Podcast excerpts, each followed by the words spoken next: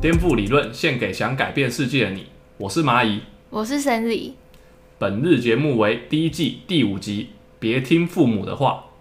Sandy，你觉得你算是听父母话的小孩吗？一半一半吧，什么叫一半一半？就是没有到说很叛逆，但是算是蛮就按照自己的想法在做事。 就你觉得你还蛮中间的，就对了。你是用什么标准在看你听不听父母的话？可能是在一些选比较重要的选择上，就是我有一个想法，如果是我很坚持想要的，我会坚持。嗯，对，到那时候父母的话，我的那个意见我不会当成是我考虑的因素。那可是如果父母听到你还是坚持，那他他也很坚持，那你要怎么办？ 以前也是会发生这种事啊啊！小嗯因为小时候就还小，所以就只能听父母的话。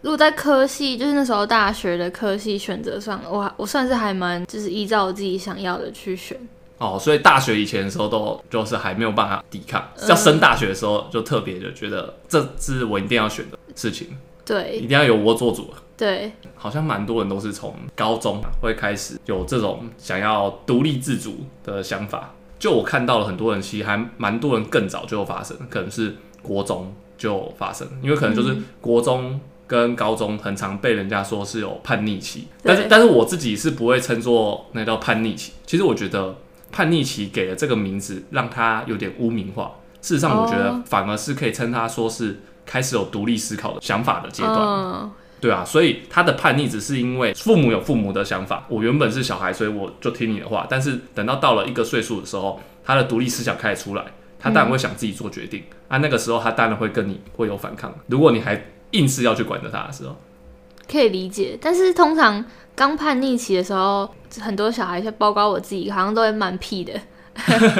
这很正常、啊，嗯， 就是刚开始有自己的想法，但都是那些蠢蠢的想法。 纯纯的想法。 可能就是哦，想要个这种耍帅或者耍酷，但其实哦后来长大会觉得嗯蛮蠢的。我自己本身开始觉得有叛逆的时候，大概是我开始对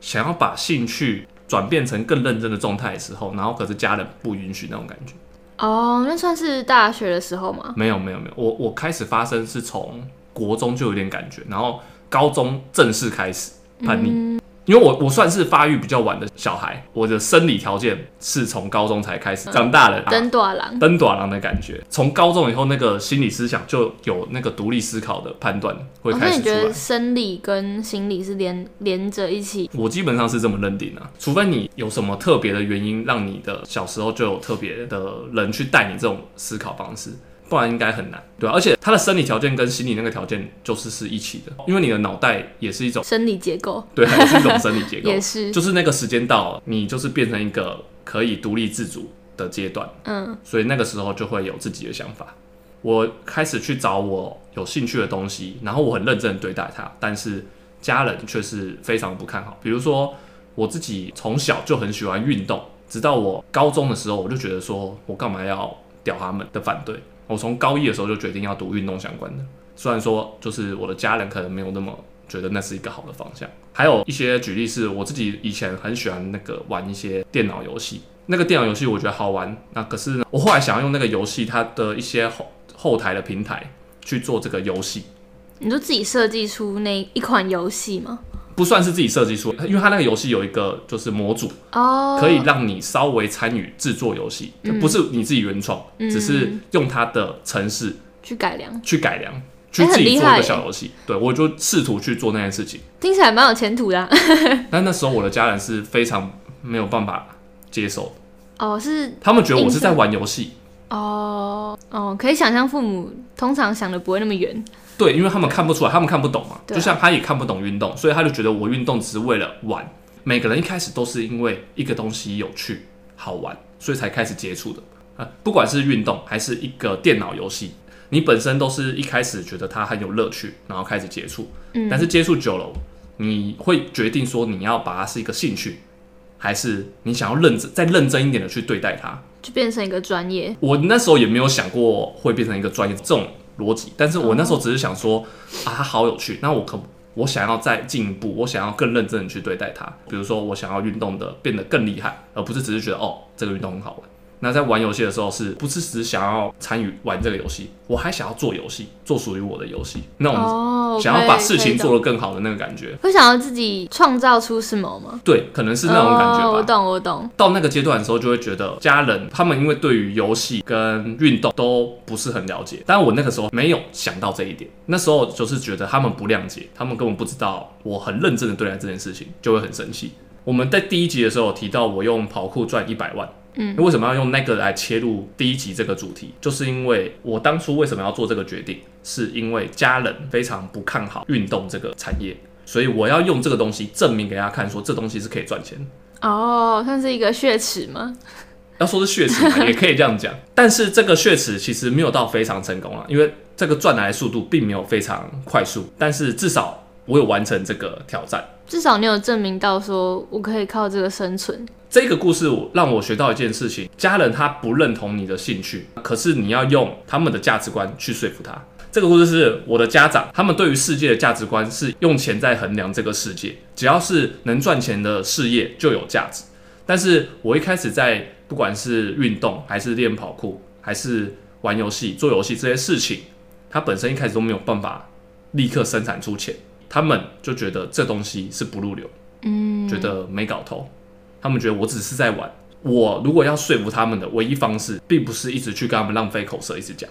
哦，就是用你赚来的钱跟他们说。对，因为他们只相信那个价值观。对，好像老一辈的都会以钱在衡量事情的价 值，但就是比较需要时间嘛，去耕耘证明的时间。其实证明一件事情本来都是需要时间，你不可能一开始要强迫你的家长就很很就开很明服从你的，因为你的家长是你的权威。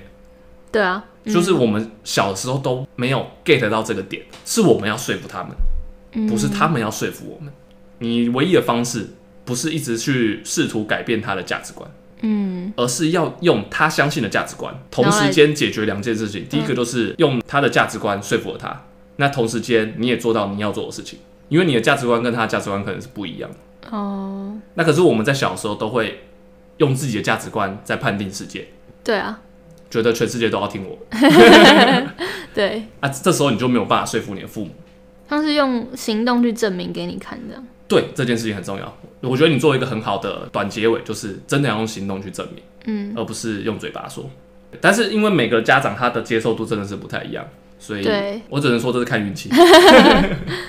决定人生高度的元素，总共有大概四件事情。这四件事情有哦你有一个东西是占了你大概快一半，这是天生的基因，就是你天生这个人基因的表现型是怎样，或者你先天个性怎样，这可能占了快你一半。剩下的呢是后天的因素。那这后天的因素，我又再拆成三个部分。第一个呢是原生家庭，所谓的原生家庭呢，基本上就是指你的父母。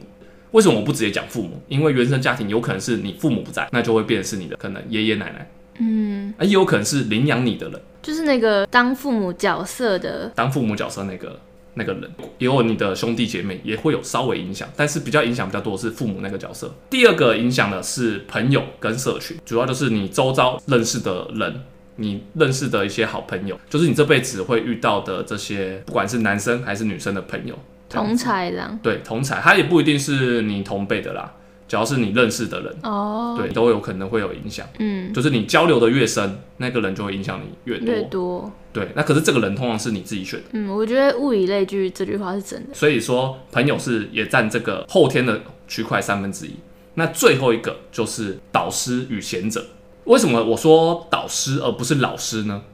因为这个导师也不是指那种什么班级上的一个嗯导师，嗯，而是指指导你人生的一个师长。对，他不一定要是学校老师，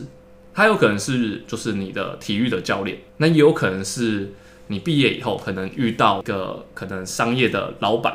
之类的都有可能。所以他的这个角色是跟朋友比较不一样的区隔，很明显是他的位阶一定要比你高上一个阶，贵人的感觉吗？不一定是贵人，嗯但通常有很多人会觉得这样是贵人呐、啊。嗯，但是如果你要这样讲话，我觉得原原生家庭那种领养那个也算贵人。哦，对耶，对啊，所以我觉得不能用贵人来指这个导师。哦，这导师他就是你为了要跟他学习某个领域的东西，那他在这个领域算是比你好的人，甚至是这个领域的佼佼者，那他的位阶比你高，所以你跟他学习。或是说他在给你呃，比方说人生的方向上有什么启发吗？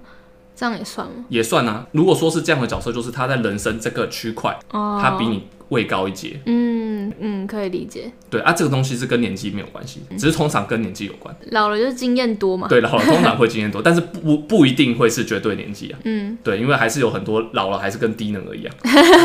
哎、在影射什么？ 我没有影射。 然后再来是贤者，贤者可能就跟导师又不太一样了。贤者他必须也是一定要是导师等级的人，只是他有可能是他没有特定在某个领域。总之就是他是一个各方面可能都有一定素养的人。那他有可能只是你偶尔遇到他，那给你送了你一句话，就让你的人生从此改变。那你要也要先自己能够因为那句话那句话而去思考。贤者有这一种能力，是他可以在你的人生在什么阶段的时候送你什么话。哦，就很会洞察，对，对贤者的洞察力是一定要很强。 但他跟导师有一个很大的区别是，导师是你是跟在他旁边学习的，可能会跟个一阵子，对。但是贤者可能你是就是一面之缘。哦，我举例来说啦，就是导师有可能就是你的运动教练，他可能教了你一年、两年、三年，但贤者呢，可能是你在去寺庙拜拜的时候，然后一个和尚走了出来，然后他看到你，然后跟你讲了一句话，就他那句话对你的人生突然间有一个起悟，嗯，但他就是跟你一面之缘而已，他就离开了。那听起来很可遇不可求，哎，对，其实我觉得贤者遇到几率更低对啊一，点。要怎么样去定义贤者？就就比方说，还是要看那个人对对你说的话有影响多么深刻吧。呃，通我常觉得跟深刻不一定有关，哦因为我觉得如果真的要论影响力的话，可能导师对你的影响力是大于贤者。就比如说，如果我今天想要当个贤者，那我就是走在路上，然后看到一个人就送他一句话，对。但是导师是你是跟在他身边学习，所以他们两个比较不一样，一个比较是一个路过的缘分，嗯，那一个可能是你想跟他学习，那他也愿意带你。时间比较久，对，他在带你成长。那我觉得主要在影响你的人生的高度这件事情，后天环境大概是三个：原生家庭，然后朋友跟导师。那我们现在回到父母这个地方，因为导师的地方，我们可能以后还会再开到这个话题。父母跟长辈呢，他们就是有一种权威的力量。那这个权威，你有想过这权威是哪里来的吗？社会赋予的吗？社会赋予的，嗯，有一点确实法定说，我们在哦十八岁以前，父母要对你的行为负责。对啊，对啊， 对啊，所以他他们也是蛮可怜的，你你 你出包他还要他还要扛责任，对，啊对，所以我们想要探讨这个父母他们的这个权威的本质跟合理性跟可信度在哪里。权威的本质呢，来自于说他比你还要知道的更多，所以你才相信他嘛，你才对跟着他说什么你就做什么。我们上一集有提到那个权威的实验，不都是上面说什么，哦然后你就做什么。对，对，就是这个概念。那为什么我相信他？因为我相信他知道的比我更多，我相信他做的应该是正确的选择，所以我照他的说。比如说，你老妈叫你，哎，你一个月只能花一百块，那、你觉得，嗯，这应该是对的吧？啊，所以说你一个月只花一百块，嗯这只是一个举例，嗯，这大概这种感觉。那再来还有他另外一个，因为你是给他养，你说金钱方面吗？不一定是金钱，应该是说整个物质上面，哦，金钱只是一个物质的代号而已。对对对，整个来说，就是你是给他养育的，在他养育的期间，你就多少要听他这个权威嗯，的话嘛，对不对啊？如果你不想听，那你自己出门 啊，对不对？对，你自己去自力更生，那他当然没意见。但是在法律的这个限制之下，因为十八岁以下，对我们不能自己随便出去打黑工，你知道吗？对啊， 啊因为在法律的条文之下，父母还是得雇你到十八岁，嗯他们才免责。所以他们其实也是心不甘情不愿这样。 有时候是这样。 那再来是这个权威的合理性有没有？我们的父母他们的权威是来自于这个，还有养育，然后跟他知道比你多。可是他知道比你多这件事情，有可能在你读高中的时候，他就没有知道比你还多。你是说以知识方面吗？对啊，以整个知识跟人的整个涵养来说的话，哦，有可能有些人高中就已经比父母还要厉害。嗯，但是等到你到了高中的时候，你可能就跟他差不多了，除非你的父母后来还要读大学。但他们可能就是人生历练方面比我们还要丰富。呃，虽然说知识方面或许差不多，但他嗯们一些生活的经验还是比我们多。对，因为他活得比你还长嘛。嗯，是啊，所以父母大部分的时候都常会用这句话压你，你有发现吗？就是你等到吃到我这个岁数你就懂，很常听到、 欸。所以他们一直是把年纪当做权威的合理性，哦，欸因为他们觉这得样讲吃的时间越长，他所知道的事情是越多的。可是现在是，因为现在那个数位媒体啊嗯什么很发达，那说不定我们其实已经知道比他们还多了。是有可能。对啊，所以，所以这个合理性就是要自己去想想看到底合不合理。那我们下一个来讨论这个可信度。这个可信度就是指说，你觉得你的父母可以相信吗？哦，你有想过这个问题吗？呃，长大之后开始，我觉得他们其实没那么 可信。对，那他们自己也不知道，就嗯他们就是以为自己是对的，嗯，但其实就会发现说，嗯，没 有。你大概到什么时候才觉得他们的可信度开始变低？嗯，大学的时候，哦，大学的时候，嗯，但应该大部分人是蛮常是大学啊。哦，哦，我自己大概是高中吧，嗯，就觉得他们不可信。就觉得他们笨笨的，是不是？我没有觉得他们笨笨的，其实我父母都还算是有大学毕业，嗯所以我不会说他们笨笨的，嗯而只是说我觉得他们知道的未必是全部而已。我的想法只是这样，他们所知道也是有限，对，所以他们的可信度就变低。可能在国小的时候，你觉得父母他们什么都知道，但是等到你到一个岁数以后，你就会发现他们知道的并不完全。我们刚刚讲的这个父母的权威，就会发现他们大部分这个权威的本质好像来自于他们的经验，嗯，对，他们活时间比你长，所以经验比你多，嗯，所以他们是以这个经验法则当做权威的一个合理性嘛。对，可是经验法则我们都知道，经验法则不太准确，哦，因为经验法则是很很靠个人的 feel 的嘛。所以其实经验法则是有弱点。嗯它的弱点就是他知道并不完全，他可能只是他自己过完他那个人生，他觉得希望你不要过跟他一样的人生，或是希望你跟我过一样人生。对，或者是他他希望你过跟他一样的人生。但是不管他这两个想法怎么想，都没有想到这个的另外一面会发生什么事情。你说这个经验以外的另外一面吗，对，他都是用他的经验来去判断说你的人生要怎么过。对，但没有想过说他的经验外面到底发生了什么事情。我们在讲这个经验法则的弱点，我带到一个故事好，好，就是有一个农场，然后有很多火鸡生存在这里面。嗯那有一只火鸡从蛋里面孵出来了，它每天就是在这边这个农场里面待着，然后都会有定期有人供应的那个食物会送下来，嗯它每天都吃得很开心，吃得很开心，然后不知不觉人都吃到了一岁，然后哦就它的身体已经开始变得比较大一只了，嗯，然后呢，它也每天都过得很开心，直到有一天，它就突然被农场的主人抓起来，抓住它的脖子，然后就拖出去斩，然后就对拿去做食物， 就是这样的一个故事，哎，这故事结束了，这个故事结束了，就这么无聊。不是就是我们已经知道的，就农场的他们的生活就是这样吗？对，为什么你会觉得这故事这么无聊呢？因为这故事是用你用上帝视角在看这个故事，哦，你是用人类的视角在看这个故事。那我们对重新再讲这个故事，这个故事如果是从火鸡的视角是发生什么事情？从火鸡的视角是，他可能一开始并不知道他住在农场，他生了下来，他觉得他可能在了一个蛮小的一个小草原，嗯那周遭也有很多他的同伴的，嗯然后每天都是在吃这些饲料，而且吃着吃着，诶、蛮好吃的，活得头好壮壮，嗯 白白胖胖，每一天都是过着一样的生活。过了半年以后，前前面的前辈都会说，哎、这边就是几点几点吃东西，几点几点就可以自由活动这样子，嗯，每天就是过着一样的生活。啊，定期都会有几只鸡会跑不见，那、啊、你们不知道是哪是为什么跑不见，这样子直到有一天它长到一岁的时候呢，突然间莫名其妙脖子被一个东西抓住，然后被拖了出去，然后就再也没有回来了。然后就结束了。对，就是他的生命就结束了。他说他到最后他也不知道他做错了什么事情，然后为什么就挂掉。 这个故事重点是要讲什么？就是在讲说，以火鸡的他的活在这个世界的视角来看，他其实并不知道他只有一年可以活，因为这边的这个农场，它就是基本上就是看你一年，你长大长大成一个成鸡的时候，他就会把你送出去宰。哦，他从来没有想过说他要逃出这个农场。嗯，哦，没有人来跟他说他可以逃出去，感觉可以拍一个火鸡版的饥饿游 戏。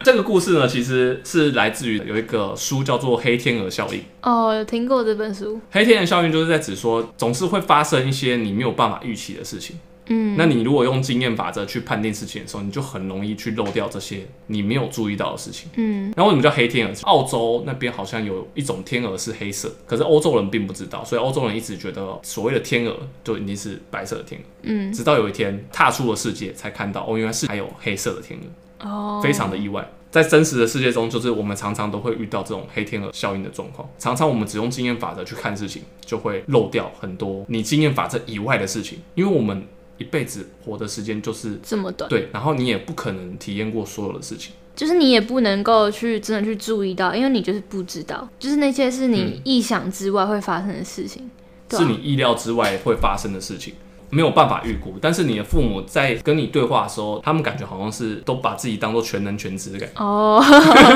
好像是哦，对他们不会自己承认说，嗯，这个我也不太清楚，这样很少会听到这种话吧。这本书主要就是在提醒你有黑天鹅效应，然后跟如何解决这件事情。哦，哎、那我很好奇耶，怎么 解决？好，那我们就稍微讲一下它的基本概念就好了。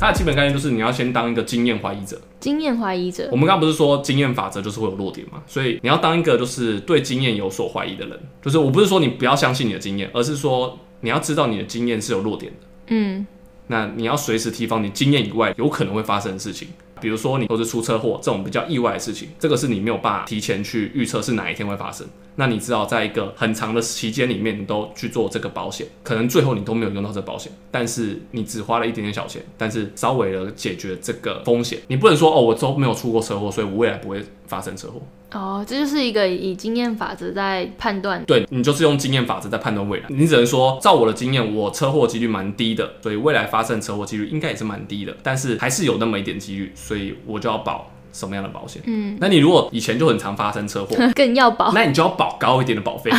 因为我有认识这样的朋友，哦，真的哦，对他就会保比较高的保费哦，那这样他就到时候一定可以用到这个好的保费。哦， 那你如果觉得你没有那么常出车祸，而且你都很礼让行人，然后你都开的不会去跟人家争道路的人，那你就可以保一个比较小的保险，就是这概念。但你就是不能不保，嗯，你就是凡事你都不能没有上保险。所谓这个上保险，未必是你要你就要去保险公司嗯我去买懂保险，而是你人生的所有事情，你都要想想看有没有去帮他安一个保险。有安保险的话，就代表说你的策略比较完整。那为什么要当一个经验怀疑者？就是因为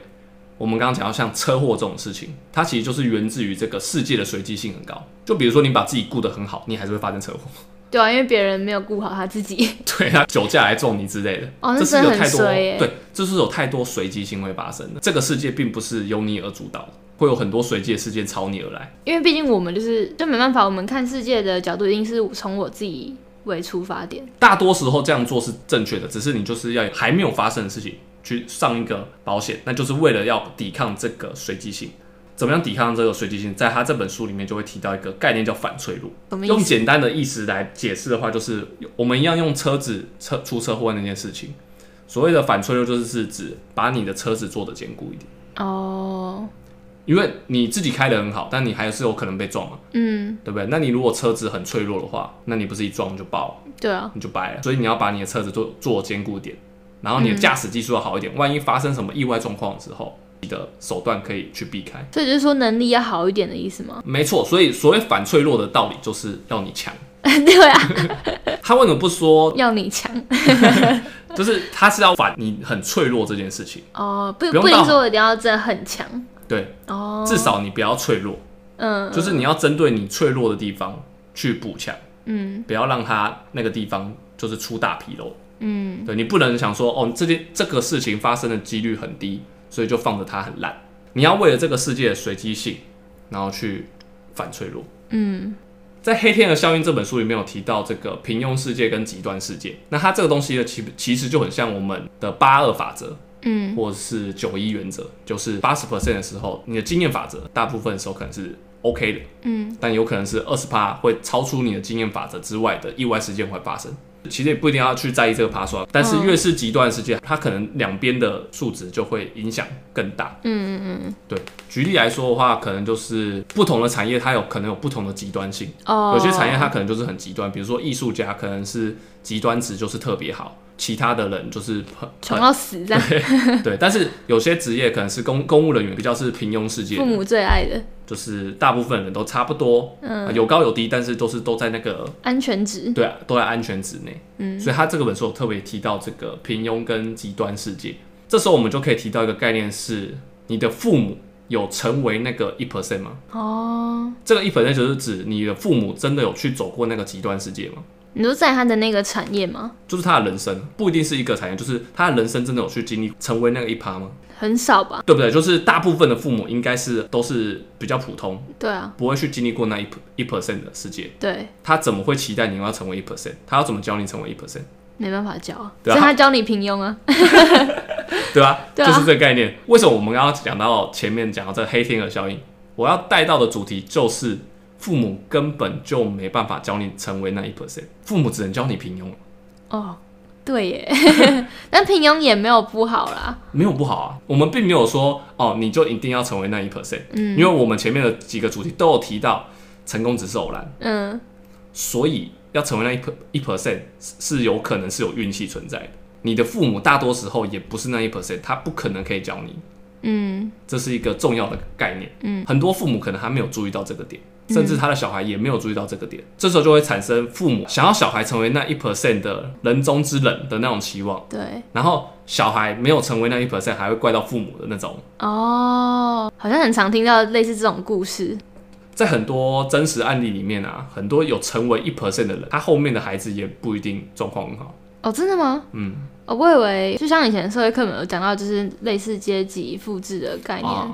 对啊，就通常因为他们的资源比较多，所以能够成为优秀的机会也比较高，但是有时候是因为上一代太优秀了，然后下一代就整个就是不显用得就不用努力，你知道吗？哦不用努力就可以过得很爽，嗯就是人家常说的富二代，嗯嗯应该说是糟糕的富二代，嗯，然后就会没有努力的那个动力，你知道吗？哦，对，他会丧失努力的动力，而且他永远都比不过他的上一代，因为他必须付出比上一代更多的努力，才能显得比上一代更好。对啊，那这时候他就会很痛苦，心理上很痛苦。如果他心里那道坎过不去的话，他就会很痛苦，那就会开始自暴自弃。哦，这是富二代， 你刚刚有提到这个阶级复制，就让我想到，我们接下来就来讲一下贫穷陷阱。要讲这个贫穷陷阱，我们要先定定义一下何谓贫穷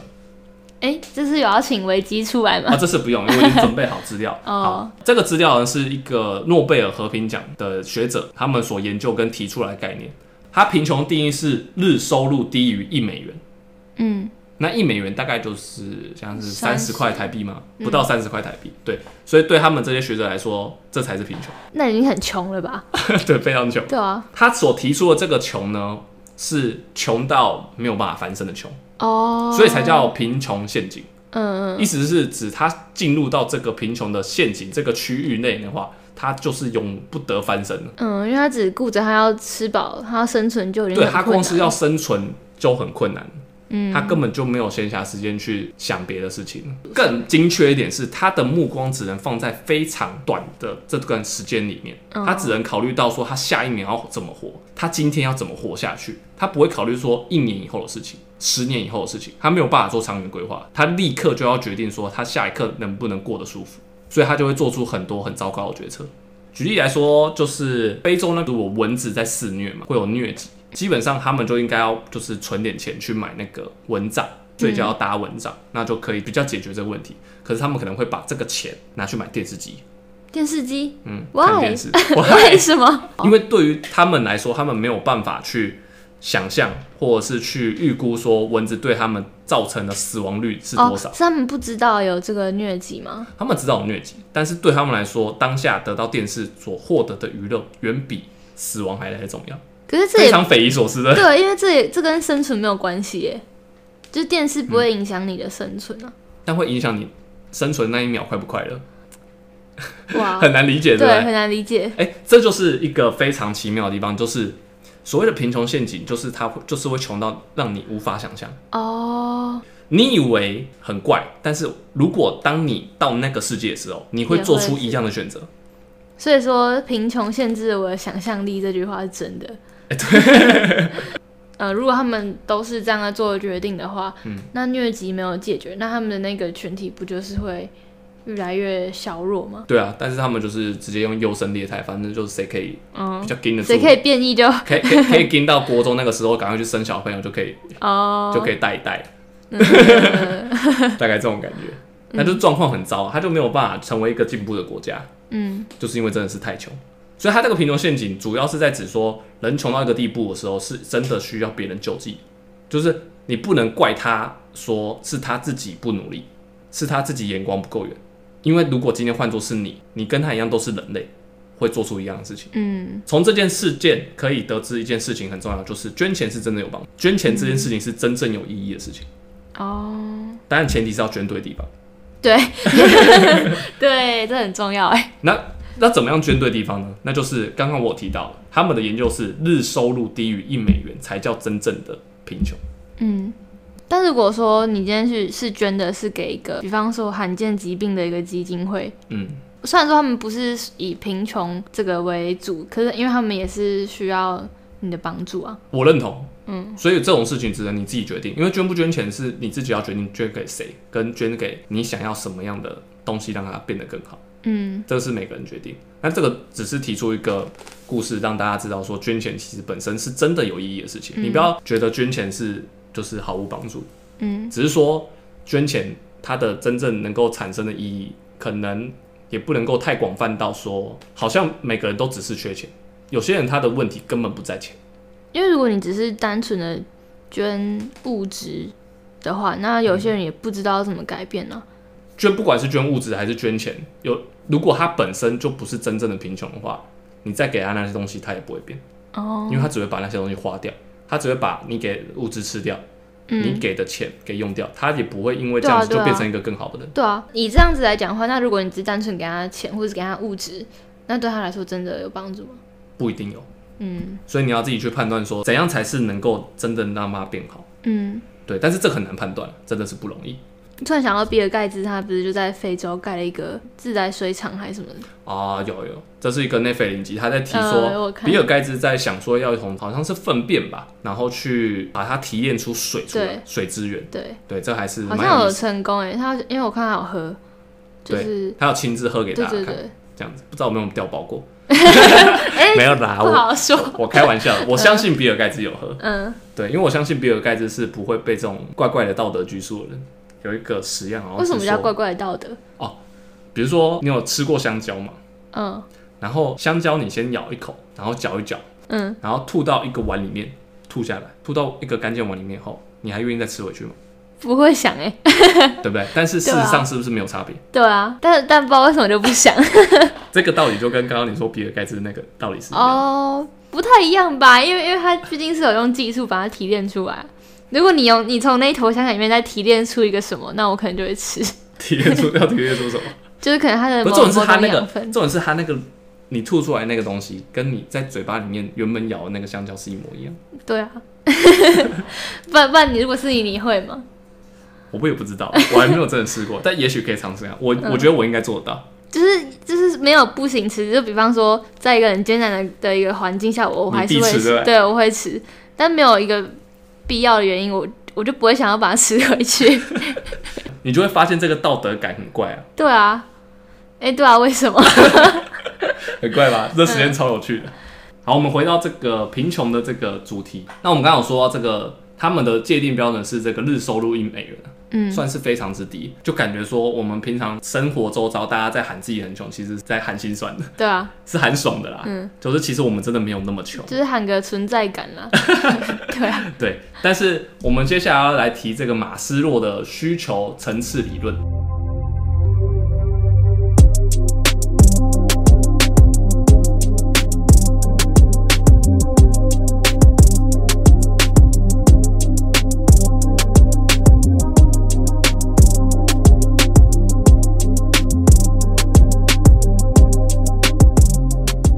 马斯洛的需求层次理论，它主要分成五个阶段。第一个阶段呢是生理需求，然后第二个阶段是安全需求，第三个阶段是社会需求，第四个阶段是尊重需求，第五个阶段是自我实现。嗯，总共这五个区段，他刚刚提的这个贫穷呢，就是基本上是连生理需求都没达到。嗯，因为他光是要维持那个生理需求就很难了。对他的生理需求跟安全需求都是完全远远不及的，嗯他是随时都是可能会被蚊子叮到挂掉，嗯然后随时可能会没有食物，而造成他的身体不营养，久了都会有慢性病。你觉得在台湾要满足这个生理需求跟安全需求，你觉得大概要一个月要花多少钱？那你说安全是说要有一个房屋式的东西吗？还是一哦个所以你纸箱？你如需要果可细以，部的来解释，是不是？ 好，我细部来解释。生理需求呢，举例来说有这个呼吸、啊，就是需要空气嘛，你要 O two 氧，它跟水 H two O，嗯，然后跟食物，然后再来就是需要睡觉，对，这主要是生理需求，就是举例是这些啦。那安全需求呢？举例来说，有这个保护，所谓的保护大概就是你说的房子吧，嗯，就是你不会走在路上就不小心被撞死，或者是待在家里不小心被人家捅死嗯 之类的。那再来就是秩序，我觉得秩序跟刚刚那个也是有点像，嗯对啊。那再来就是稳定，就是你可以好好的安然的活着，感觉这确确实好像是要有一个家啦，感觉哦，总觉得。因为我看像这些街友，他们那他们一样也可以生存啊。所以你觉得基友他们有这个安全需求？哦，其实他们安全需求是不够的，是不是？就我回家路上都会经过一个，欸可是还蛮固定，还蛮稳定的。对啊，就蛮稳定的， 就是而且他就是一直都是生活在那边。但我觉得他没有满足安全需求，哦，这样不因算为是不是？随时都有一个人可以随时拿球棒上去 K 啊，哦，只要看他不爽哦。对，而且实际上我真的有在台湾，就是台北车站那边，我真的有看到游民之间互相打架过。抢地盘吗？我我其实不知道他们发生什么事情，哦但就有一个游民对另外一个游民直接一巴掌 h o l i 然后他就直接晕倒在路上。一哎巴掌就晕倒了，嗯，他打超大力， 他真的打超力，砰一声。然后我跟我朋友全部傻眼，哎、这而且那个时候还在疫情期间，我们还戴着口罩，然后他们全部都没戴口罩。啊真的听起来像那种八点档式的剧情哎、。对天啊，我真的没有开玩笑，我超好想严看哦、超严重哎、超严重。对，我觉得他们并没有达到安安全需全求，。嗯嗯，如果要付房租的话，如果我是在南部、东部，应该一万以下可以，应该可以吧？其实我自己抓大概六千到一万这个左右，嗯我自己感觉啊，我也不是很确定，嗯，总觉得好像至少要六千到一万，六千到一万。对，才才满足这个条件。所以基本上，如果你有赚超过一万块钱的话，一个月基本上是有满足这个生理跟安全需求最低之标准，嗯在我的眼里，嗯，嗯，那如果低于的话，就真的是 就是真的有点岌岌可危。对啊对啊，那所以我们在还是小朋友的时候，我们是没有这个能力的，这能力是靠父母给你嗯安全跟生理的需求。如果一个父母他如果没有做到这个给你这两个要素的话，基本上这父母就你就不用认了，然后 是这样子吗。对，就是怎样才够资格当你的父母？可是就我们现阶段对父母的定义，就是只要他你身上流的是有他的血的话，那基本上他就算是那个是物理性质的父母，对对对对对。但是不是社会的父母，哦，你懂我讲意思吗？我不懂然为什么会有领养策略？嗯领养他跟你不是物理上的父母啊，但他是你社会性的父母，因为他他有帮你达成生理跟安全的条件，嗯，生理上的父母那没有帮我达到那个条件的话，那你就可以不要认，嗯，这时候就是你不要认的时候，就离开他了这样。会比较好。嗯，你赶快离开他，你不受他控制，你可以做你自己爱做的事情啊。如果你真的遇到这样的父母的话，那就大可以离开。用这两点来界定，就是你的父母到底有没有达成你的生理需求跟安全需求。没有的话，尽速离开。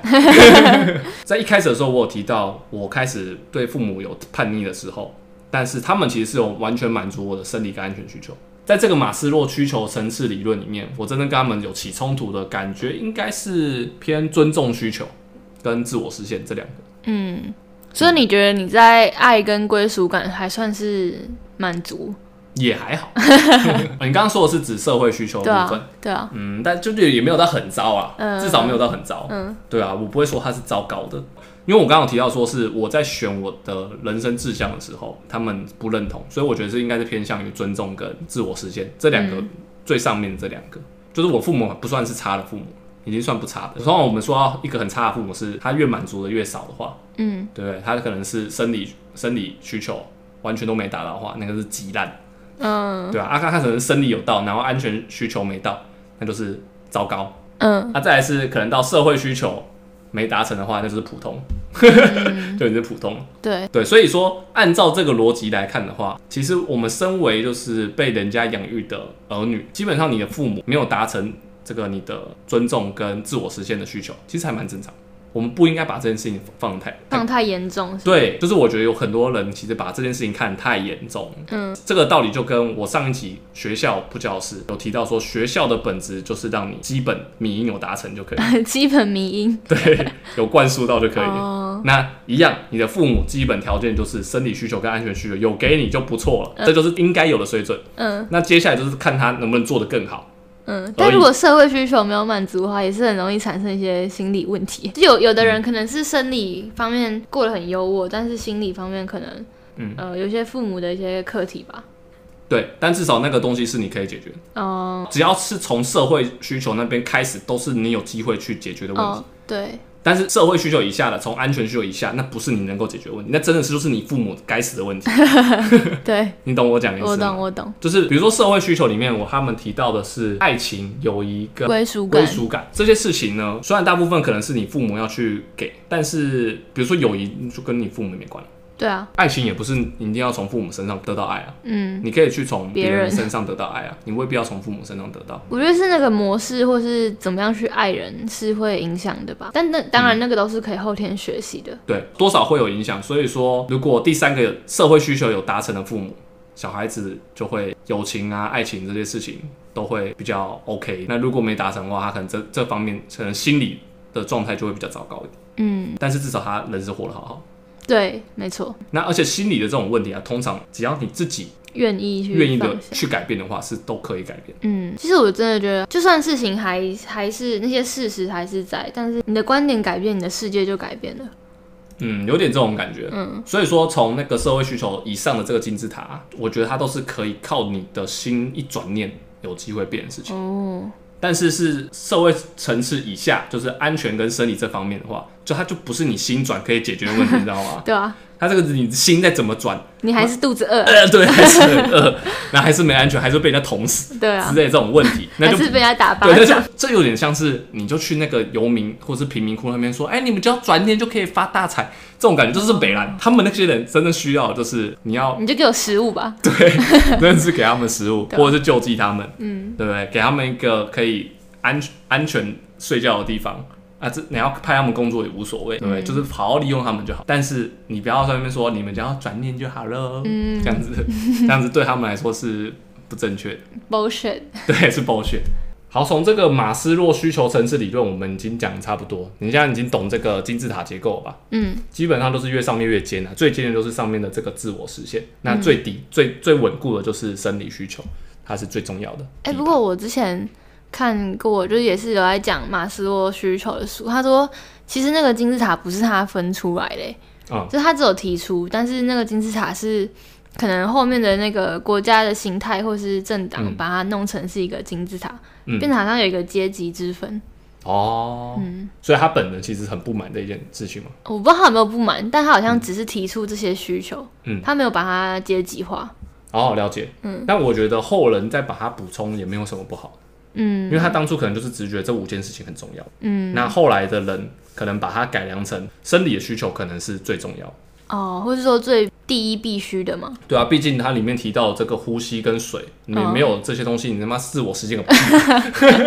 对啊，你连活都活不下去，你要自我实现。嗯对啊吧、所以我并不觉得这是什么政府的什么阶级，我觉得后人去帮他去做这样子的归类，并没有到太差，嗯。而且这也是目前大家所认同的。嗯，我我是觉得满足你的生理需求跟满足你的成就感的，就是你的自我追求嗯难度跟你达到的时候的快乐是差很多的。嗯，你觉得是哪一个比较高？当然是自我实现了，哦，自我实现。所以你觉得自我实现比吃美食还要更爽？是啊，但我不是很确定，我总觉得大家好像是吃美食比较 爽。没有，我觉得吃美食是比较偏多巴胺，然后自我实现是血清素， 这这这么学理，对 不对？哎、没有血清我素我自己的想法是，好像更多的人他没有在做自我实现，但是他们在美食的享受上面却很琢磨。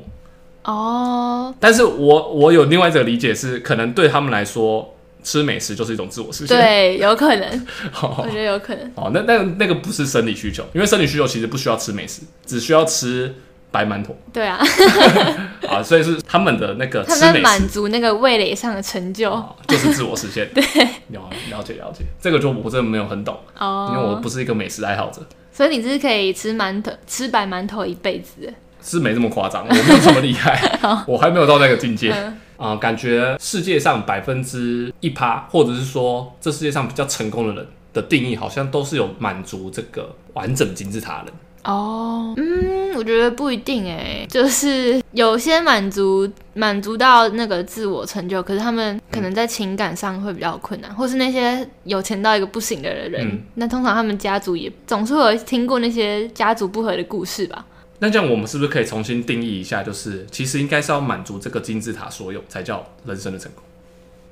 哦，但比方说，有的人就不会特别想要追求呃自我实现。假设好了，那他不觉行得，就是啊那你要觉得，满足这个金字塔，每一个都要有。那可是这算是你定义的成功啊。哦，不，这不是我定义，我只是说会不会说是哦，要满足这个金字塔。哦，我在看的那本书，他就是在说你要怎么成为全人，哼，然后他就是说你要满足那些金字塔的需求。哦，全部的全对哦，所以它的感觉是一个全就是健指全这个完整的这个金字塔。对，就是你要去满足那个完整的金字塔。那大他概懂说的这概念全人应该是说心理、生理健全，不是说一定是那一趴啦。对，这个趴数也只是给个大概，因为顶尖的一趴可能是还超过这金字塔，可哦能是在自我实现那边还特别爆本。对对对，那我只是在想说，这个顶尖的这一 percent 的人，所谓的顶尖一 percent 就是指我们全部的人类的一 percent。比如说，台湾两千三百万人的一 percent 大概是二十三万人，听起来好像还蛮多。那我们可以讨论一下这一 percent 的人该做什么事情，因为他们在这个世界算是很重要一群人嘛，他们。有达成你刚刚说满足马斯洛这个金字塔，可能成为一个全人的状态。嗯，那、我们在讨论说，他们是不是有义务去帮助其他人也进入到这个状态？你觉得他们有义务吗？我不太确定。嗯，但可是如果说我们要让每个人都过得好的话，是不是每个人都进入到这个全能状态，不是更好吗？推论向下来是这样子。但是他们不一定想要帮助人啊，就像你讲，他们不一定就是想要捐钱或者是付出什么行动，也不一定要捐钱啊，或是他们也不见得就是一定是要他们去付出，因为他们本来就没有那个义务。但是就是在我的想法中，会觉得说有没有这个义务，应该是大家讨论出来，哦，真的吗？不然为什么会有收那个富人税？哦，为什么富人要收比较对，多的税？对，我自己有一个想法，就是你如果是在某一个区域到达百分之一趴，你就应该要回馈给剩下那九十九个人。我没有说你要回馈多或少，嗯，但至少要试着去做。但好像也也蛮多，呃，比方说一趴的人，他们也都会做出那样的事，比方说建立一个基金会啊、哦之类的，对，那就是那就是他有自觉嘛。嗯我我现在就是要提一个东西，叫做骑士精神。嗯骑士精神就是在做这种，他已经成为这百分之一趴，那他就有这个责任去帮助剩下那九十九个人，嗯不管是多还是少，就是路见不平，见义勇为。嗯。这个就是古代的那个骑士精神。但那个骑士是只有在古代是一趴的人吗？他们那个时候可能是庄园制度是，然后就有很多个村庄，比如说这个村庄有一有可能假设一千个人好了，然后可能会有一个国王，一个国王管理这个一千人村庄。他会从这一千个人里面挑出几个品性跟战斗力可能比较好的人，嗯那封他们为骑士。因为骑士并不是说哦我自己是骑士，耶，抽到我的，不是，他是要有国王去封号，嗯对，要有领主去封哦，我任命你为我这个国的骑士，嗯，效忠于我，啊嘞，哦，然后你也要去帮助其他人。所以骑士他们是要有那最高这品性个吗这个权威去赋予的，嗯对，赋予他以后呢，这个权限可以去做很多就是一般村民没有办法做的事情，嗯，啊包括欺负 别人。就是好坏都有可能会做，所以这个时候就是显得他做出好事很重要啦。因为骑士等同是分配到国王的权威，我们上一集有提到权威会对事情影响很大，所以当这个骑士得到了这个国王部分的权威的时候，他拿来做好事跟坏事，哦，就显得差异很大。对，没有错，这就是为什么骑士精神那么重要。像骑士精神这种东西，如果我们放到东方来看，像日本，他们就有所谓的武士精神。你有没有想过说，如果说这种精神放到现代会是什么东西？呃，热心助人啊，但是感觉只是其中一个项目，没有一个代表性的东西。你说职位吗？嗯，不然不然有什么现代社会你觉得比较符合骑士精神？老师算吗？欸你知道以前骑士打仗的时候是很讲求荣誉，荣誉哦，有时候国王会看两个骑士对战，你知道吗？你有你有看就过那种剧是情？为了好玩吗？对对对，就是哦国有王看要、过嗯要比这两个骑士谁厉害，那就是骑士可能就站两边，然后可能就哇捅过去，然后可能捅捅一次，然后结束啊，谁掉下马可能谁就输了。哦，对啊，有些可能是不涉及死亡，有些会涉及死亡，但是古代好像都是通常都是会涉及死亡 对啊，啊，因为就是你你封为骑士，你就要有所代 价嘛，对不对？你要勇敢，不代能价怕有死。点高啊。当然 啊，你啊不然就是去当一般村民啊，对不对？你平常享受那个这么多权限，哦，对不对？有啦，钱有粮，还可以欺负村民，嗯， 村民还这么听你的话，对啊，对不对？侍奉你，当你的神，这时候就要当大家的精神指标啊。哦，来冲娱锋乐陷国阵王一 下。对啊，呃村民也会看啊，不是只有国王会看哦呢、村民会看。古代那种这种斗士在对战的时候，村民是看得很开心的。嗯 你不要以为只有国王很嗜 血，村民其实没有在跟你好小的。啊哦，真的假的？对啊，古代那个什么罗马竞技场，那个村民看得可开心了，好不好？嗯，对啊，所以说其实是要也是要付出某些代价，这就是等价交换嘛。他们其实就有一个精神是很讲荣誉，你知道吗？就是如果骑士在这个作战对决之中作弊的话，是会被人家唾弃，是一种很糟糕的事，嗯会有辱他的骑士的风范。哦，那如果这样看起来，军人算吗？军人给人家比较感觉比较像士兵，士兵，然后就像他义务要做的。要、不然你觉得现在社会有什么是符合那个骑士精神的？我自己觉得，呃，运动员精神就是啊有点类似的感觉。哦，这样讲起来好像可以可以理解。你想想看，那种一线的运动员，他们的那个荣耀哦，跟带给人的感觉，有点像古代那种骑士。嗯，虽然他不是真的是用在跟你打打杀杀，你知道吗？对，因为像你一开始你可能想象都是那种打打杀杀职业，嗯、 但是事实上，感觉有些运动员他完全是代表一个城市，你知道吗？也确实是啊。然对后啊还有他们很注重公平竞争，感觉就是打个禁药的话，这个运动员大家就会唾弃。对会，所以我觉得运动员精神其实还蛮像古代的骑士精神。嗯，蛮像的。这时候就会突然间想到一个问题，就是台湾人好像没有运动员精神。哦，真的哦、你小时候有特别去学过运动员精神吗？没有。可是，嗯、因为小时候是运动员，嗯算是有在训练，所以哦多少有点受到一点熏陶。 但你有发现台湾人本来就很不重视运动。对啊，你说台湾这么不重视运动的状况下，怎么可能会重视运动员精神？假设我的推论是合理，就是古代的骑士精神已经演变到现代化是运动员精神的话，假设这个推测合理，那台湾人基本上是没有骑士精神，对，那台湾人就会在运动以外的事情、其他事情的方方面面也不会有骑士精神。哦，因为运动，就像你说的骑士精神或是运动家精神，其实是在生活的各个方面都都可以运用的。没错，比如说运动员精神是觉得作弊是可耻，或是造假是可耻，但你知道台湾人蛮爱造假。哦，对啊，对，如果台湾人没有从运动这个里面去学那个运动员精神呢，我不太确定还有没有其他的东西可以学到这个精神。哦，我们用一个比较简单的例子来讲的话，就是比如说富人拿出他的一点点的钱拿出来回馈社会，那如果他没有那种骑士精神的话，他怎么可能会回馈社会？他会觉得这些钱都是他赚来的，确实有人是这样啊。这时候就会凸显出运动员精神的重要性。嗯，我就可以感觉到，同样是富人，可是你的呃格调嘛就不太一样。哦，对，感觉就是格调不太一样，对不对？嗯就一个富人，他可能赚很多钱，但是他就说，这些钱都是我赚来的啊，跟你们没有关系。嗯，但通常会被说很小气。你看那种有些国外的富豪，就是很爱捐钱，对啊，他会做经济基金会啊什么的，嗯，然后还要被人家写可是那个基金会，我在想基金会也是一种避税，有可能。但我觉得避税也没什么大不了的啊、嗯，对啦，但其实避税就还是在避啊。没有，如果他用了避税以后，然后让这些钱可以拿去做慈善，我觉对得啊没什对么啊大不了的啊、是没错。因为我觉得避税是，就是这是国家的规则。你都避税哦，对啊，避税这件事情是，它只要是合法、合情、合理、合法，就可以避他。就该避。哦你不避是你是白痴，哦，是哦。没有，因为国家的法律就是一个国家的规则啊、哦，就是你去，你可以合法的去钻漏洞。也不一定钻漏洞，它是合法避税，因为慈善并没有钻钻漏洞。嗯，你如果说是有些钻漏洞，用黑的什么洗钱，那是另外另当别论。而且国家的有时候一些有些东西叫做潜规则，就是你做到什么位置，你就该知道怎么玩。哦，对啊， 所以说，我不我不会觉得说避税一定是个很糟糕的事情。嗯嗯，那你刚刚有特别提到说，感觉同样都是富人，但是有些富人格调不太一样。嗯，这个刚好切到我接下来想要讲的主题，就是什么是格局跟什么是格调。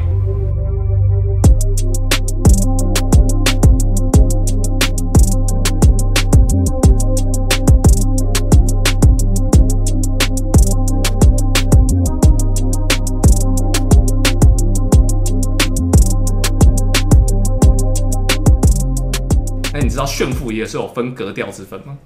你是说跑车跟更贵的跑车吗？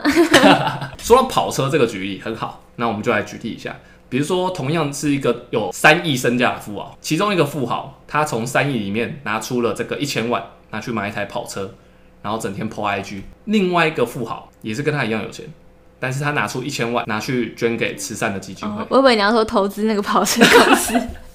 拿去捐给慈善基金会。 这两个人就同样的身价，然后跟花出去一样的钱的状态下，你觉得谁格调更高？嗯，当然是捐钱的那个啊、对，但是同样他们这个行为都叫炫富。哦，对，所以我们这边就可以提到说，我们来讨论什么是格局跟什么是格调。格局呢，就是指一个人的视野，这个视野呢，有点像是你去爬一座山，然后呢登到这个山顶，你才会看到整个山的全貌，或者是你爬上一个高楼，你才能从这个高楼看到整个城市的样子。嗯，所以格局的意思是指他的视野的宽阔度。哦，一个人的格局高跟一个人格局低的意思，并不是要鄙视任何人。嗯，因为有些人会拿这句话是讲的好像是我的格局比你高，所以我是比你还要伟大，并不是，只是说我的视野比你还要宽阔。嗯，所以格局一直就是指这个你的视野的宽阔度嗯，大不大，就是有些人处理的事情是格局是更大，那有些人处理的事情格局是比较小，但是并没有所谓的这个社会就是不需要格局小的人，只需要格局大的，大概是这个意思。嗯，可以理解。对，那格调呢，就是有了格局以后，一个人所呈现的感觉。哦，他的气场吗？不管是气场还是他的所作所为的嗯整个、整个行为，对加整个起来行为调调这样。 我们刚刚有一个那个炫富的那个举例，嗯，就是从他的行为，你可以感受到他的格调不一样。比如说他是用基金会决选，你就会觉得他格调稍微高一点。那你自己觉得他的你的评断依据依据是什么？嗯，就是对于社会的贡献吧。哦，有这种对感觉。对，如果我再问你一个问题，如果有一个同样都是有三亿身价的人，一个人拿一千万去买跑车，然后另外一个人是拿一千万，然后去做诈骗集团，然后再去骗更多人钱，那一个格调就更大哦，是不是那更那好当然是跑车可能好一点啊。啊对啊那所以说，我们从这三个就可以有一个清楚划分，三个阶段，一个是害人，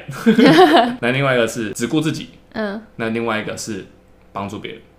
就是你把你的钱拿去做了些什么事情。那如果那个害人的，那他赚到的钱又拿去捐 捐钱呢，又又是做出什么善事？哦，几率很 低，但我不会说完全不可能，嗯，但我觉得几率太低了吧。但是他赚的钱是不义之财，是有点像是现代罗宾 汉。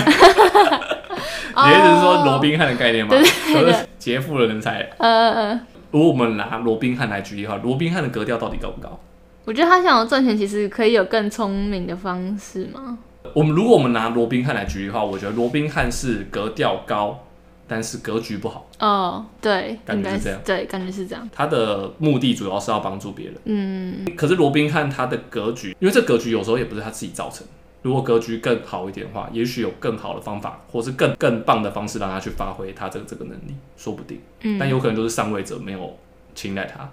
嗯，就是他是在他已经在他的那个格局做出格调最高的事情，所以还还是算是格调高的。就是你可以格局很大，但是你可以格调很低。 但是你同时间可以格局很小，但格调很高，哎，但你讲到这个格调，会不会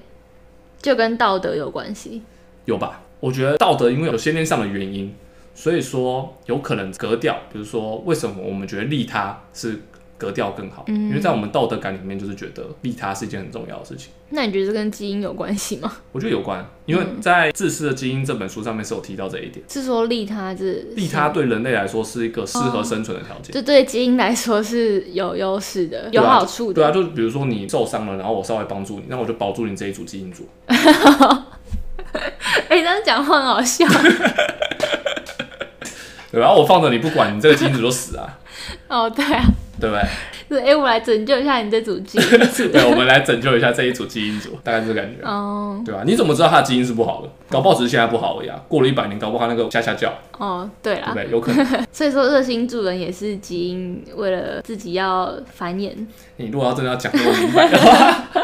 但不是嗯也有讲到说人的根本都是自私的，就是你连利他这个行为其实也是自私的啊、 你我觉得要讨论这件事情，要要先讨论说你的自自私指基因自私，还是指你的心灵自私？哦，我觉得这是不一样。基因因为为了传承它的后代，所以让人类拥有了同时拥有两个能力，一个是我要把自己顾好，另外一个能力是当我把自己顾好以后，我有多余能力，我可以帮助他人。而且你帮助他人之后，你自己又感觉更好。对，然后他人也觉得被帮助很好， 所以搞不好有哪天会帮助你。对啊、其实讲白一点，生态系里面本来就有互利共生的这个条件，嗯，所以利他本来就是一个不算是太差的条件。但是这个前提还是你得先把自己顾好，因为你自己是一个个体，你的个体基因是远比他人的个体基因还要重要。嗯，可是历史上有一些那种真的是牺牲小我完成大我的人，就是有时候就觉得好像很难用基因去讲他们，对因为他们做的决定完全是完全超出这个基因的范畴，感觉对不错。这个这个概念我应该会在之后几集有机会会提 到，哦，真 的吗？因为格局跟格调这件事情是真的在这个系列算是很重要的一个主题，嗯，所以它会从这里开始讲到，然后会涵盖到后面的事情。好，那刚刚你有了解这个格局跟格调，你自己心里有一个评分，是你的父母的格局跟格调在哪 里吗？嗯，那这样讲起来的话， 呃，不好说啦。对，不好说，对不对？对对对这个就大家自己用刚刚的这个评价，对，自己去想想看，你自己的父母，或者是你的朋友，嗯，或者是你的导师，他们的格局跟格调在哪里？这是一个蛮值得大家去思考的问题。我没有，我没有说哦，你一定要到哪个程度，就是只是当做你一个参考，因为你可能从来都没有想过这个问题。嗯，经过刚刚上面一串讲下来后，我会觉得父母如果真的能够就是当做你的权威，它的合理性必须要是它的格调跟格局要比你高，哦，而不是他的经验。对，虽然说经验也是这个一部分，因为通常你的格局跟格调都跟经验还是会相关联，但总不是要会是靠绝对，经验累积。对，要靠经验累积嘛。但是如果你等到你跟他跟上他跟到一个水平以后，他没有办法再带你更、嗯更高了，嗯，那那时候你就得透过朋友学习，或是透过导师学习。所以那时候你就可以脱离父母的情绪勒索了。父母情绪勒索，我不知道可不可以脱离。应该这，我觉得这种事情是要自己决定的，因为我们今天是在讲哲学，才会讲名词讲得这么定义，讲得这么明白，你知道吗？嗯其实平常你的人生之中是不知不觉就发生这件事情，就是其实你的潜意识已经感受到它的格局跟格调不够高，但是你不知道那是什么东西，你那时候没有办法讲出来。哦，原来是它的格局跟格调不够好，哦，你讲不出这个名词，但是你就是有个 feeling，嗯，觉得嘖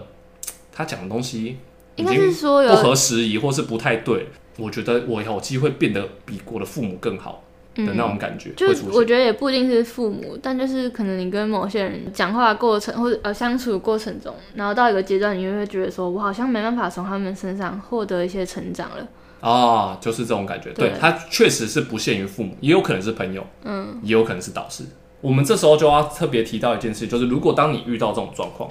尤其是在父母这个阶段，因为我们这一集毕竟是以讲父母为主，当你觉得遇到父母的这个格局跟格调都已经到了极限的时候，这时候你就会开始感受到你的父母有这个固化的思想，这来自于他们的经验法则，他的已经固化在那边了，他有点难改变的时候，有点根深蒂固。对，你这时候你就要想看要怎么样突破它。我很 好奇耶。很好奇是不是？对啊，那这时候我们可以来讲一个有关于小朋友想去游乐园的故事。如果有一个小朋友，他要说服他的妈妈要带他去这个迪士尼乐园，迪士尼乐园它的那个门票算是不太便宜吧，嗯，而且好像大部分还得出国，是不是？花费不少钱，就嗯对了、啊哦。，你要怎么样说服你妈妈带你去这样子？第一个选择方法，你跟你妈妈说，我很喜欢那个米老鼠，或是我很喜欢里面的什么唐老鸭，反正就是什么人嗯物，或者说啊，我想要玩云霄飞车等等的、哦这些理由跟你妈讲，妈妈说关我屁事。对，因为你妈并不觉得好玩，对啊，这妈妈是只觉得善财。这是第一个小朋友正常会做出的事情吧。对，这时候决定要不要带你去的这个父母方，他就会在想一个问题，就是你有这些需求，但是他觉得需求没有那么重要。如果今天他你的父母是不缺钱的，那就会觉得哦，你说想去，那就改天我们早点去嘛。那假设你的父母他的这个身上钱没有太多，要存到这个钱可能要存一阵子，那就要去考虑说，我花这个钱到底有没有必要，只是为了让你爽。对啊，对不对？就会出现这个问题，嗯对不对？那我们我们要怎么改变这个小朋友的这个命 运？这时候这个故事就有提供第二个小朋友的逻辑思考，另外一个说法可以去说服他妈，就是他告诉他妈妈说：“妈妈，我觉得那个迪士尼乐园啊，他们那个商业模式好厉害，都是他们都可以创造出好多我很喜欢的角色。”然后还可以，还有创作这么多好的故事。我想去迪士尼乐园晃晃，然后玩玩，然后顺便去观察他们这个现象。哦。然后这样讲完以后，你觉得你妈妈会带你去？哦，应该会 哦。 然后可能想说，我家小孩以后要当老板了。 对，这只是一个比喻而已。但是我通常小孩能够讲出这样的话，也代表他也有洞察到一些东西嗯啊，就说不定他就是真的有那个潜质去开发出什么。 没错，如果硬要讲话，就是这个小朋友的格局完全不一样。哦，对，懂我意思吗？就是这个小朋友格局已经超出一般小朋友的格局了，他不是嗯只是为了自己爽，他已经在想爽以外的事情。他有可能真的想要爽，他只是用一个好好听一点的讲法来包装自己想要爽。哎、但是这样子同样也是格局高，你知道吗哦因为他的格局已经高到可以用这个去框他老母，也是，他完全有抓到他妈妈所介意的点是什么，嗯，对不对？他知道说他不能够这么表明的去说他只是为了爽，嗯 他他在爽之外一定还有别的条件，让妈妈觉得带他去很值得。他已经在考虑这层面的东西，代表他格局很高啊。哦，对啊，已厉经害，道高一尺，魔高一丈。 这个小故事可以启发我们说，如果我们真的有一天遇到要说服你的父母的时候，你一定要记得用他们的价值观去说服他，不要傻傻的一直就是硬碰硬，对硬碰硬，就是硬碰硬不是最好的方法，嗯。它应该是最差的方法。那个是真的是忍无可忍，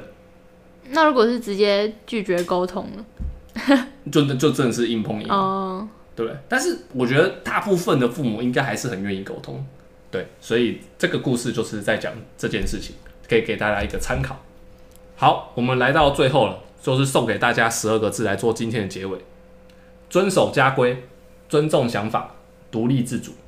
好，这就是这一集的精华。那我们把这十二个字呢，对应到这个马斯洛的需求理论。遵守家规，它对应到的是生理需求跟安全需求，因为你只要有遵守这个家庭的这个规范，就有比如说饭吃。哎、对，就有饭吃，哦对不对？然后就会有给你一个家嘛，安全的需求。那再来呢是尊重想法呢，对应到呢是社会需求跟尊重需求。嗯尊重想法就是指我们跟父母、家人之间都互相彼此尊重想法的话，那你这个尊重的需求跟社会的需求就会满足，嗯，就会比较 OK。然后最后呢是独立自主，对应到的呢是金字塔最上端，就是自我实现。这个独立自主，我们指的是不管是你的父母，还是你，还是你的兄弟姐妹，大家各自都是独立的个体，嗯都能够有独立自主的能力。他的自我实现呢，通常是指发挥潜能跟实现你的理想。嗯，就比方说，如果我需要靠我父母给我生理需求，我才能够去 追求我的自我实现的话，这样子不对。这样不算是独立自主。这样不算。嗯你的金字塔就应该是先满足下面的，才去追求这个最上面的事情，嗯这样才是你说的那个全人的概念。嗯，我们再重新再把这十二个字对应到我们第二集讲的这个真理、跟道德、跟法律。这个遵守家规对应到的就是法律，哦，就是最基本的，所谓的家规就是你家里的法律，对对，就是你父母定制的法律，对，你父母就是那个权威，就是那个政府， 对，没有错，你不听父母的话就没饭吃，嗯就会被揍， 这是应该的，父母揍你是应该的，嗯再来是尊重想法，对应到的是道德，这个道德也是对应到这个马斯洛里面的这个社会跟尊重嘛，感觉就是一样的概念，嗯对，不对但道德就因为每个人都多少有点变异啊，对吧？每个人定义爱的方式都不太一样，对啊，对每每个人定义的友谊也不太一样都，是但是很大家互相彼此就是我尊重你的哦道德观，你知道知道吗？对对对，在不侵犯法律的状态下面，最后谈到独立自主，它对应到的就是真理，所以所谓的这个自我实现，就是你一个自我在追求真理的过程，哦，就是你追求你自己的真理，对，没有错。哦，那这个真理就是你要发挥你的极限，你要发挥你的潜能，嗯，跟你要实现你的理想，这就是你的真理， 哦，听起来还蛮激励的啊、是吗？ 今天这集别听父母的话，本集也聊差不多。我们从这个有关于父母的事情，就乱聊出很多无为不哎，对啊，就但是是很会尬聊，就是可能对于格调这个，算是多少你在一个人的身上你可以感受到，嗯但是没有去想到说格调跟格局也是有呃分别，啊的差别，或者是他们之中的到底谁的格调高，谁的格调低，它真正所差距的那些元素在哪里？对，就是只是一个凭感觉。这个时候我们就会发现人类真的很奇妙，你知道吗？就是嗯人类其实不是那么有逻辑的生物，就是哦像我们这么用逻辑的去阐述这些东西，其实是很难。但是我在不讲之前，其实你就可以靠感觉，可以感觉出来。但是不是那个感觉也是我脑袋去想出来的啊，只是我还没有想到用语言去把它逻辑化吗？对，对就是你还没有逻辑化，但是你就能够有感觉。嗯所以人类这点其实是还蛮奇妙。就是思绪一直在领先语言能力的， 对，真是一个不理性的力量，其实比你想象中的还要厉害。好，那我们这集就录到这边啦，三集跟大家说拜拜， 拜拜。拜拜。